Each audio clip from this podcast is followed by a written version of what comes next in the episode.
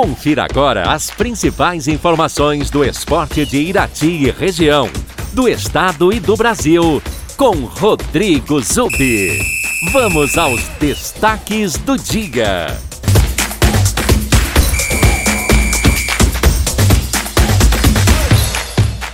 Olá, amigos ouvintes da Super Najuá, um bom dia a todos. Ontem foram definidos os adversários do Azulão do Irati Esporte Clube na terceira divisão do Campeonato Paranaense. O arbitral que definiu os times participantes da competição aconteceu de forma online em uma reunião realizada na plataforma Zoom. O Irati ficou no grupo B, junto com Batel de Guarapuava, Atlético Clube Paranavaí, o ACP, Foz de Iguaçu, Grecal de Campo Largo e Patriotas Futebol Clube de Curitiba. Já no grupo A estão Portuguesa Londrinense, Aruco de Maringá, Arapongas Esporte Clube, Cambé, Laranja Mecânica de Arapongas e Rolândia Esporte Clube, o REC. São 12 times que vão disputar a terceirona. Os dois primeiros colocados de cada grupo avançam para a semifinal. A competição tem início previsto para o 1 de outubro. Jogos do final de semana na Taça Cidade de Ponta Grossa de Futebol 7.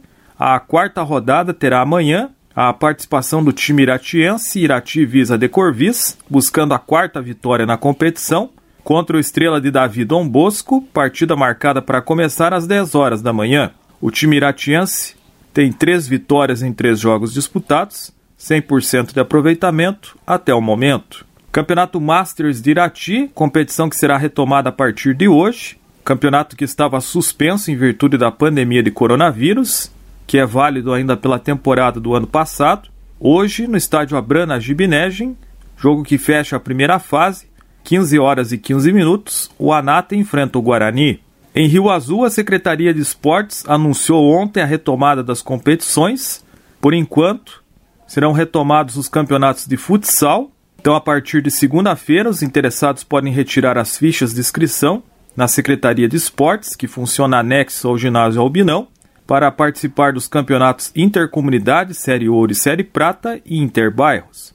Em Teixeira Soares, hoje acontece a grande final do Campeonato das Torcidas, no ginásio Romeu Neves. Às 20h30, a equipe do Grêmio jogará contra o Flamengaço. Esse jogo, como não tem torcida, em virtude da pandemia, a população teixeira soarense poderá acompanhar a transmissão no Facebook da Secretaria de Esportes. Copa do Brasil, oitavas e final, jogo de volta, hoje às quatro e meia da tarde, no estádio do Maracanã, no Rio de Janeiro o Fluminense recebe o Criciúma.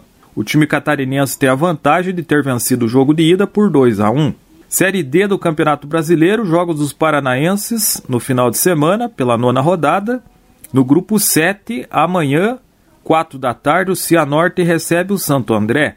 Já no grupo 8, hoje às 15 horas, o Futebol Clube Cascavel joga em Jaraguá do Sul, em Santa Catarina, contra o Juventus. Já amanhã, também às 15 horas, o Rio Branco recebe em Paranaguá o Aimoré do Rio Grande do Sul. Na Série B do Campeonato Brasileiro, a 15ª rodada começou ontem com três partidas. Três paranaenses estiveram em campo. O Operário foi o único que perdeu, jogando em Goiânia contra o Goiás por 1 a 0. O Operário teve a chance de sair na frente no primeiro tempo, mas o atacante Ricardo Bueno chutou um pênalti para fora e no segundo tempo, Rezende fez o gol da vitória do Goiás. Em Curitiba, o jogo envolvendo os dois primeiros colocados, o Curitiba deu mostras de que vai brigar pelo acesso à primeira divisão, conseguiu uma grande vitória contra o Náutico por 3 a 1. Igor Paixão, Vagninho e Léo Gamalho fizeram os gols do Coxa. Com o resultado, o Curitiba quebrou a invencibilidade de 14 jogos do Náutico, que é o líder com 30 pontos. O Curitiba se mantém bem no G4 na segunda posição, com 28 pontos, e tem um jogo a menos que o líder náutico. Em Belo Horizonte, Cruzeiro e Londrina, dois times que estão na zona de rebaixamento, empataram por 2 a 2. Os gols do Londrina foram marcados por Matheus Bianchi e Douglas Santos. Bruno José e o boliviano Marcelo Moreno marcaram para o Cruzeiro. Hoje, nesse momento, estão jogando em Campinas, no interior de São Paulo, Guarani e Vila Nova, jogo que começou às 11 da manhã. Logo mais às 16h30, o Vitória enfrenta o Havaí. 19 horas teremos Brasil de Pelotas e Sampaio Correia. E às 21 horas, o Brusque pega o Confiança enquanto que Botafogo e Vasco fazem o clássico carioca no estádio do Engenhão, jogo que terá transmissão da Super Najuá e Rádio Tupi do Rio de Janeiro. Amanhã, 18h15, fechando a rodada da Série B, o Remo enfrenta o CSA, enquanto que o CRB pega a Ponte Preta. Na primeira divisão do Campeonato Brasileiro, a 14ª rodada começa hoje com três partidas. Às 19 horas teremos o clássico paulista entre São Paulo e Palmeiras. Esse jogo você pode ouvir aqui na Super Najuá 92.5, na conexão com a Rádio Paiquerê de Londrina. Às 20 horas teremos Internacional e Cuiabá e 21 horas o Bragantino recebe o Grêmio.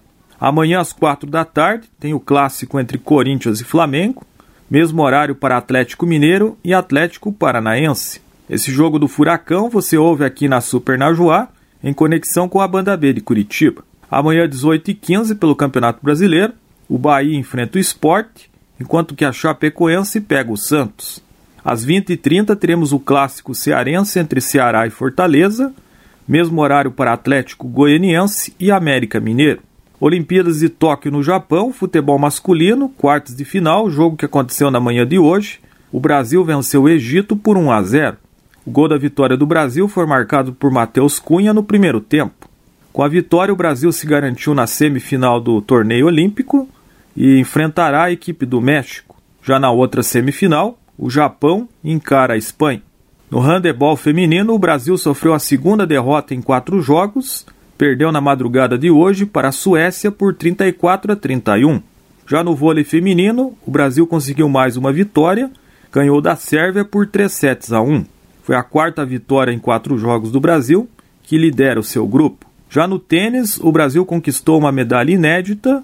A dupla brasileira, formada por Luiz Stefani e Laura Pigossi conquistou a medalha de bronze, a primeira da história do Brasil no tênis. As duas venceram uma dupla da Rússia por 2 sets a 1, com a última parcial fechando em 11 a 9. Agora o Brasil ocupa a vigésima posição no quadro de medalhas das Olimpíadas com oito medalhas. O Brasil tem um ouro, três pratas e quatro bronzes. Essas são as informações do esporte. Neste sábado, eu desejo um bom final de semana a todos e retorno na segunda-feira no programa Show de Bola. Você ouviu as informações do esporte com Rodrigo Zubi na Rádio Najoá de Irati.